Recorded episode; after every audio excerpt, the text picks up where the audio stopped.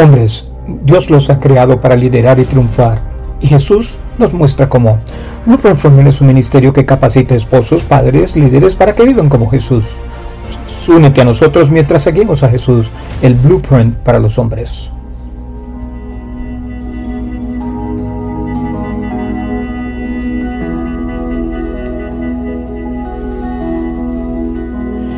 Ella se paró en la playa y respiró hondo. El familiar aire salado estaba frío y su amado océano estaba oscuro y amenazador. El año era 1952 y Florence Chatwood, una famosa nadadora de larga distancia, estaba a punto de emprender un viaje atrevido y traicionero. La travesía a nado a aguas abiertas de las 20 millas del formidable canal de Catalina. El viaje de Florence hasta esta playa ya había estado marcado por el triunfo. Años antes había conquistado el Canal de la Mancha en dos ocasiones. Persiguiendo su sueño, Florence había entrenado más de 10 horas diarias en sus días libres y cuando se enteró de que un periódico británico patrocinaría a nadadores que quisieran intentar el canal en Mancha, Florence se emocionó. Envió su solicitud, pero fue rechazada porque nadie en Inglaterra había oído hablar de ella. Era un don nadie en el mundo de la natación. Impávida ante el rechazo, Florence contrató a su propio equipo de apoyo y se zambulló en las aguas del Canal de la Mancha. Cuando llegó a la playa de Francia, Florence había pulverizado un récord de 24 años al cruzar a nado el canal en 13 horas y 20 minutos.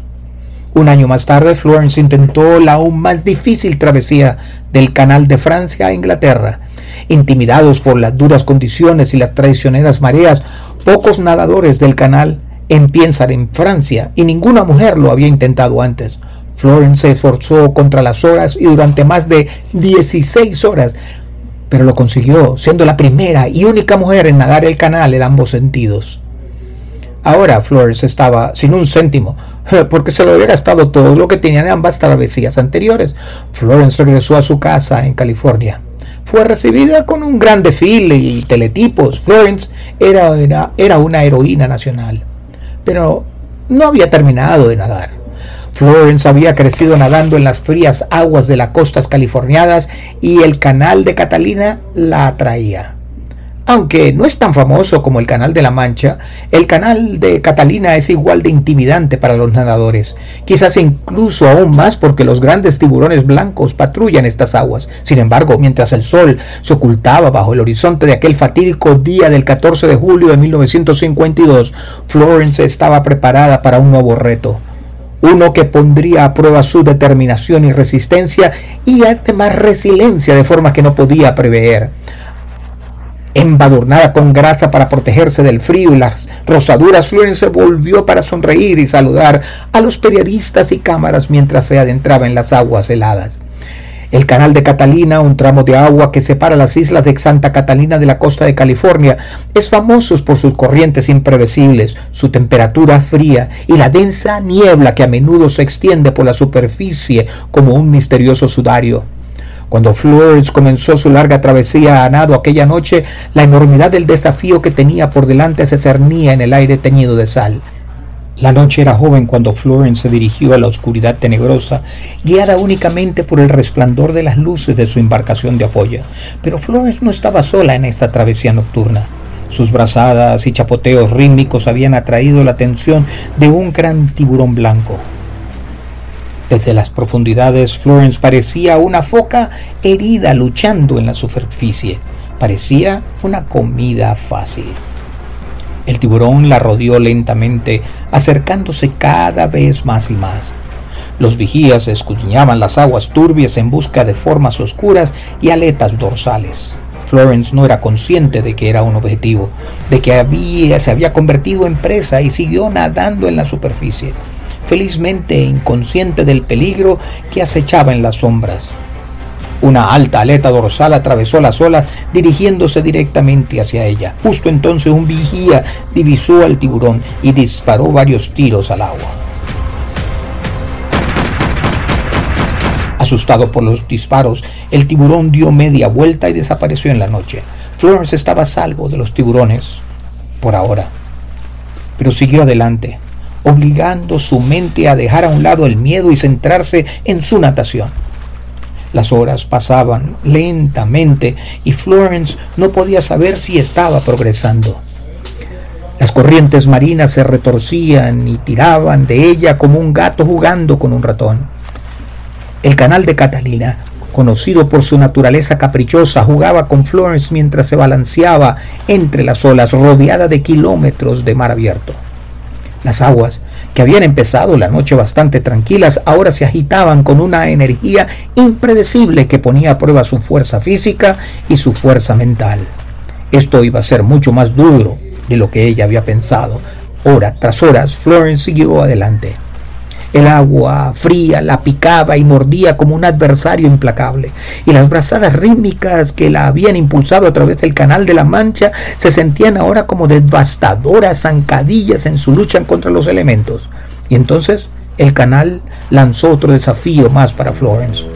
Una niebla espesa y fría, densa e inflexible descendió sobre el canal envolvió a Florence en un capullo etéreo que convirtió todo en un borrón gris. Florence apenas podía ver el barco de apoyo a escasos metros de ella. Buscó por tierra. Seguramente a esta altura ya podría estar cerca, pero Florence solo podía ver la niebla. No había ninguna orilla amiga que le hiciera señas para que siguiera nadando. Ningún sonido de olas rompiendo en una playa sólida. Nada solo niebla sofocante y agua fría. A medida que avanzaba la noche, empezó a perder el sentido de sí misma. La duda se introdujo en la mente de Florence. Después de 15 horas en el agua, Florence le dolía los músculos, su temperatura corporal era baja y se sentía enferma. Florence se detuvo, miró hacia adelante, esforzó los ojos, pero no pudo ver nada. La orilla invisible le parecía un sueño esquivo y el frío del aire y el agua parecían calársele hasta el alma. El agotamiento roía sus miembros y la implacable corriente era un adversario que no se rendía. En medio de esta prueba, Florence, con el peso de la nieve y la fatiga sobre sus hombros, pronunció una frase de la que se arrepentiría el resto de su vida. No puedo lograrlo, no puedo seguir, se dijo. E inmediatamente su cuerpo pareció adquirir un nuevo peso. Sus brazos y piernas se sentían como si estuvieran atados a una pesa, tirando de ella hacia abajo. Su cuerpo ya no quería flotar ni avanzar. La oscuridad bajo ella parecía arrastrarla hacia abajo. No puedo hacerlo, se dijo. Es imposible. La madre de Florence y su entrenador la observaban desde el barco de apoyo, le gritaban palabras de ánimo e instaban a Florence a seguir adelante, a permanecer en el agua, a no abandonar. Pero Florence estaba acabada. No creía que podría hacerlo. Así que, agotada, temblando y desanimada, Florence tomó la lentamente la desgarradora decisión de poner fin a su natación. Unas manos suaves sacaron a Florence del agua Alguien la envolvió con una manta caliente, le dio una bebida también caliente, pero nadie dijo nada.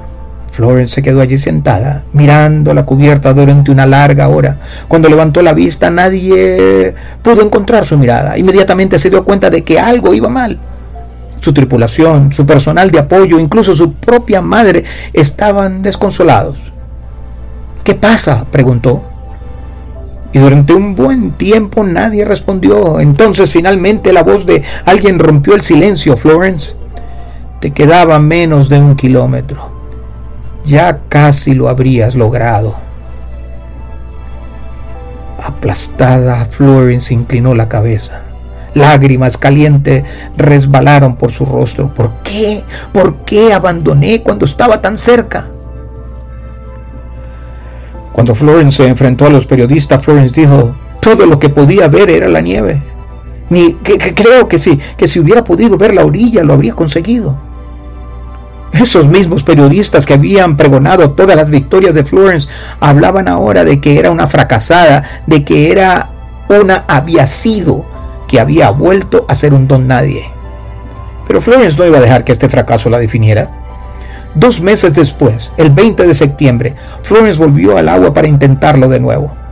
Los elementos eran igual de desafiantes, pero Florence con el amargo sabor de la derrota aún fresco en la memoria, siguió adelante luchando contra las corrientes, el frío, los tiburones y los recuerdos de aquella noche fallida. Entonces Florence nadó durante horas, esta vez negándose a abandonar.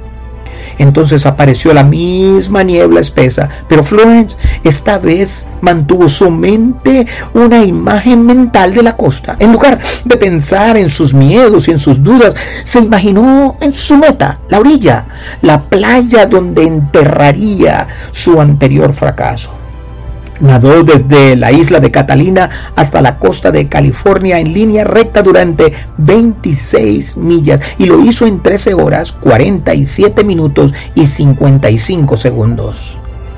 Florence Chatwood se convirtió en la primera mujer en nadar el canal de Catalina y batió el récord masculino en dos horas completas. Y lo que marcó la diferencia fue su concentración en lugar de pensar en sus dudas, en sus miedos, en lugar de pensar en abandonar.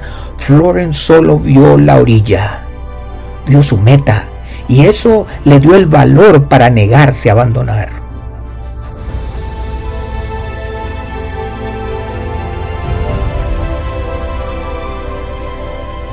En Hebreos 12, versículos 2 y 3 dice, fijemos la mirada en Jesús, el iniciador y perfeccionador de nuestra fe, quien por el gozo que le esperaba soportó la cruz, menospreciando la vergüenza que ella significaba, y ahora está sentado a la, derecha del trono de Dios. Así pues, consideren a aquel que perseveró frente a tanta oposición por parte de los pecadores, para que no se canse ni pierda ánimo. Como Florence, todos nadamos por nuestra vida hay tiburones en el agua, es oscuro, sentimos que no podemos seguir adelante. Y hay tantas cosas en las que debemos centrarnos, tantas cosas que van mal. Y tenemos que elegir cada, cada día en qué vamos a poner nuestra vista, en dónde nos vamos a enfocar. Uno de mis mejores mentores dijo, donde va el enfoque, fluye la energía. Cuando Florence se centró en la niebla se perdió, pero cuando se centró en la costa, aunque no podía verla, cuando extendió la mano con fe y agarró esa playa en su mente, tuvo la fuerza para resistir, para seguir adelante. Y este es un principio universal. El autor de Hebreo nos insta a hacer lo mismo. Fijemos nuestros ojos en Jesús. Consideremos aquel que soportó tanta oposición. Y mientras miramos a Jesús, miramos Mientras estamos con Él, pensamos en Él, lo adoramos, veremos que soportó la cruz porque estaba concentrado en el gozo puesto en Él. ¿Y sabe cuál gozo era ese? Ese gozo es el poder pasar la eternidad contigo y conmigo, con tu familia, con tus amigos, con la gente con la que trabajas cada día. Y eso es una magnífica noticia. Así, el reto de hoy es apartar tu atención de la política, el mundo, el trabajo, de tu cuenta bancaria, de tus problemas y adicciones y de la gente molesta que te rodea. Quítalos de tus pecados, de la hipocresía, de lo que están en la iglesia. Mira hacia arriba, mira a Jesús. Él es autor de tu fe. Él es el perfeccionador de tu fe y Él es fiel. Así que acepta el regalo de paz que Él te está ofreciendo ahora mismo y vuelve tus ojos hacia Jesús. Y las cosas de este mundo se volverán extrañadamente tenuas. Que Dios te bendiga.